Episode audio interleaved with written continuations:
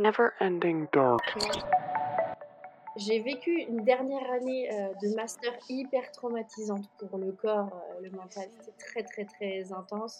On a bossé comme des fous, quoi. Euh, voilà, beaucoup de gens savent et peuvent imaginer.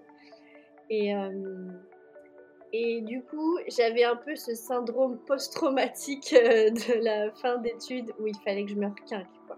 Ouais. Donc euh, à ce moment-là, je voulais absolument aller vivre à la montagne, mais je voulais pas non plus être perdue. Donc je- pour moi, Annecy, c'était mon rêve depuis un moment. J'ai fait mes études à Lyon. J'avais dit à mes parents, moi, après le, le master, je pars à Annecy, euh, je m'en fous, je trouverai un truc, euh, je vais là-bas.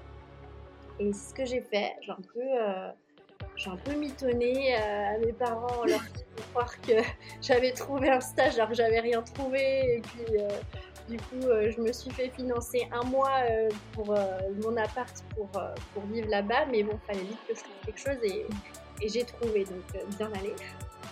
Et du coup, à ce moment-là, voilà, j'étais en stage d'archi, je faisais pas mal de sport à côté.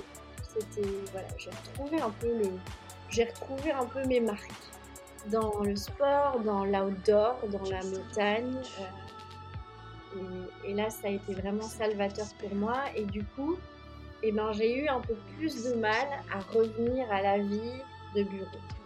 Ouais. J'ai senti quand même que malgré tout, alors oui, j'avais terminé mes études, oui, j'étais prête à embrasser la vie active, euh, mais mais il y avait quelque chose qui clochait. Je me disais oui, mais est-ce que c'est vraiment ça que je veux? Et, euh, et j'ai bien senti au fil du temps, j'ai forcé, hein, j'ai forcé quand même. Je j'ai pas fait tout ça pour, euh, pour faire autre chose pour l'instant. Mm. Mais, mais voilà, c'était là, la graine elle était là, quoi. Ça, ça poussait tranquillement. Et, et puis finalement, euh, ça a été le yoga euh, qui, a, révélé tout ça. Mon envie d'être dans le mouvement, de pas de peut-être pas appartenir à une corporation, mais plutôt euh, mes propres ailes, d'être un peu un électron libre.